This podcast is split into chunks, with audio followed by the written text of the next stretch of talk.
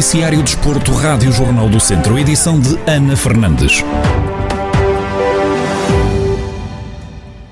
Começamos pela divisão de honra da Associação de Futebol de Viseu. No grupo centro, o Lusitano de Vilmoinhos venceu na recepção ao Sátão por duas bolas a uma e aproximou-se do líder Oliveira de Frades, que também venceu a jornada na deslocação ao campo do Roriz. No rescaldo à partida, ouvimos João Paulo Correia, treinador dos Trambelos, que sublinha que foram a equipa que mais procurou a vitória não há justiça no futebol, é verdade. Fomos mais felizes na parte final, fomos, sim senhor.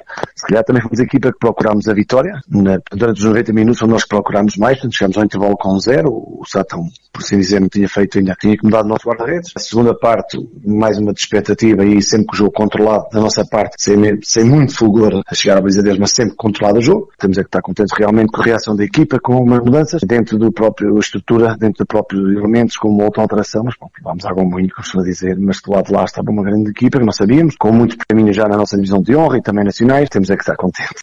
O técnico do Lusitano de Vilmoinhos confessa que pensam jogo a jogo e que o principal objetivo é ganhar a cada domingo. Sinceramente é, é nós ganharmos domingo a domingo, isto é verdade, não é a gente fazer, ah, lá estão eles com aquele discurso. Não, é verdade. Este, nesta nossa divisão, a nossa zona é muito equilibrada. Não é só aquela desfazamento com ali um pontual ou outro, mas é muito equilibrado. Depois desta vitória sobre o Sátão, o lusitano de Vilmoinhos está à frente na posição. Feitas as contas, o Sátão cai do segundo para o terceiro posto com sete pontos, menos um que os Trambelos, que estão em segundo, e menos três do que os comandados de Marcos Bastidas, o Oliveira de Frades, que soma 10 pontos. No Centro Desportivo desta semana recebemos Salomão Pereira, o presidente do Lusitano de Vildemunhos. O dirigente falou da importância para os atletas terem o público de volta às bancadas. É sempre importante para, para, para qualquer clube sentir a presença dos, dos seus adeptos, porque dá-lhes dá mais força, dá-lhes mais ânimo nas horas difíceis. Eles uh, sabem que também precisam do, do apoio dos, uh, dos adeptos. O Lusitano tem uma coisa de bem, é que o pessoal Trambelo apoia muito o, o, o clube, apoia muito os atletas e daí este ano, uh, devido às circunstâncias que, que, que, o país atravessou, eu falo pelo Lusitano, falo pelos atletas que sentiram a falta do, do, do público, do público Trambelo a, a, não estar aqui para os poder a, ajudar e apoiar nas, nos momentos mais difíceis. Salomão Pereira salienta que o Clube Trambelo vai continuar a apostar na formação. Nós, esta época, vamos tentar fazer tudo por tudo que é nesse trabalho árduo que estamos a, a fazer. Vamos tentar uh, subir outra vez aos campeonatos na, nacionais. Nós vamos continuar e queremos muito uh, apostar nos jovens da casa, uh, nessa parte que estamos a, a trabalhar bastante forte. Uh, é normal que eles ainda têm muito caminho pela frente, mas uh, será um pouco esse, esse trabalho e de continuidade apostar mais forte ainda, porque já vinha a ser nas, nas anteriores uh, direções. O Centro Desportivo desta semana já está disponível em formato de vídeo no Facebook do Jornal do Centro e também em jornaldocentro.pt, onde vai poder ouvir em podcast Ainda hoje pode ouvir o programa na íntegra aqui na Rádio Jornal do Centro em 98.9 FM às sete e meia da tarde.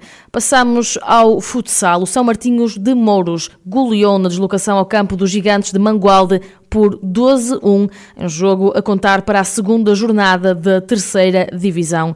O grupo comandado por Maranhão Neves conquistou a primeira vitória da temporada com um resultado expressivo que foi conquistado com serenidade e gestão de esforço dos poucos atletas disponíveis, como dá conta o técnico dos visitantes.